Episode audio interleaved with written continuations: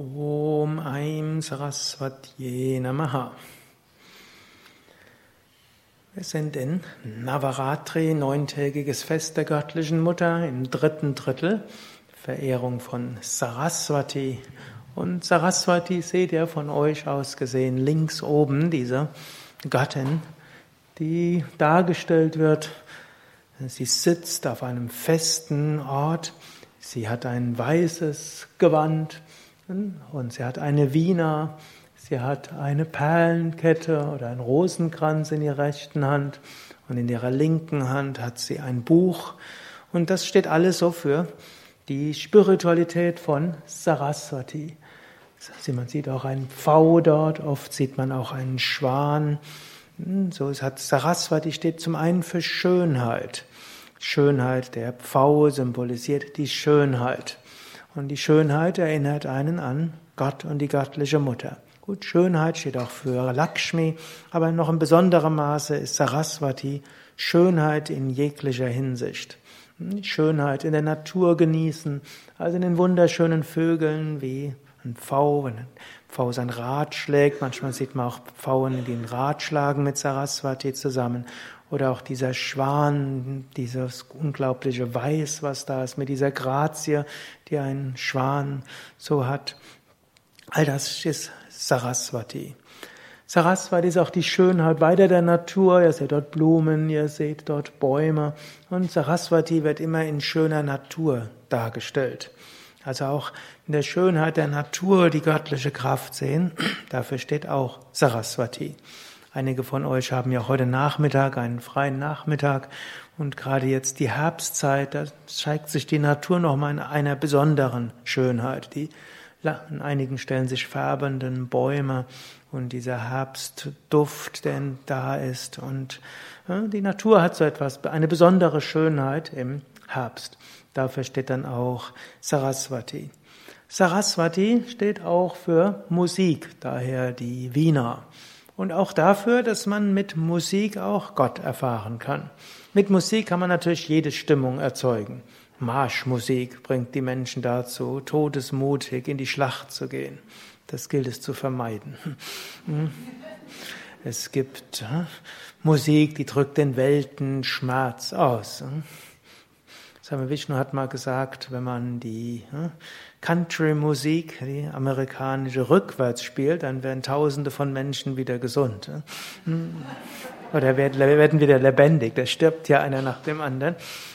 Also auch so eine melancholische Musik gibt es. Und es gibt sinnliche Musik, es gibt Musik, die Menschen zum Kaufen veranlassen soll und so weiter.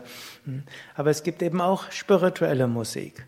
Und Lakshmi steht eben besonders dafür, dass man auch schaut, welche Musik hört man und wie welch was bewirkt die Musik. Nicht immer ist die Musik, die man mag, diejenige, die er am besten tut.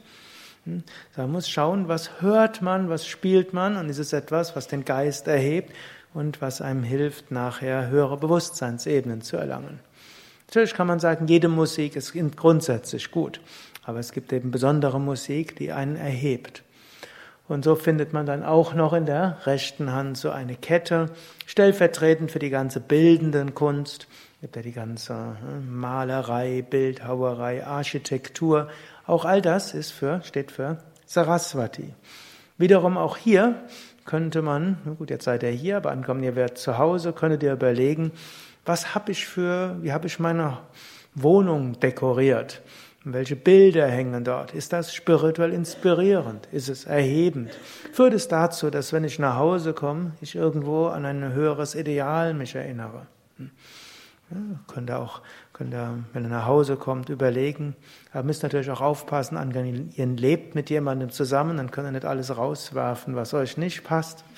Das könnte dann zu anderen Schwierigkeiten führen, die auch nicht spirituell erhebend sein würden Mitgefühl mit anderen zu sein und liebevoll mit anderen Menschen umzugehen, gehört auch zum spirituellen Weg. Aber Saraswati steht eben auch dafür. Saraswati ist die Schönheit und auch das gehört dazu.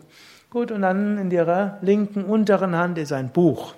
Und Buch steht eben für Poesie, Literatur, Wissen, Wissenschaften. Auch hier könnt ihr euch überlegen, was lese ich? Und heute ist es nicht nur ein Buch, sondern Internet und so weiter oder auch äh, Video und Hörsendung, Radio, Fernsehen und so weiter. Was lese ich? Was höre ich? Ist das das, was mich spirituell erhebt oder ist es etwas anderes? Kurz auch für einen spirituellen Aspiranten hilfreich, so allgemein zu wissen, was in der Welt so vorgeht und das ist häufig nicht spirituell inspirierend. Aber die Mehrheit von dem, was man liest, hört, sieht, mindestens für sich privat, sollte etwas sein, was einen spirituell erhebt.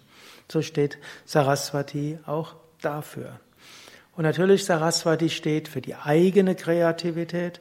Saraswati steht auch für die Weisheit, auch Wissenschaft und steht letztlich für die intuitive Erkenntnis.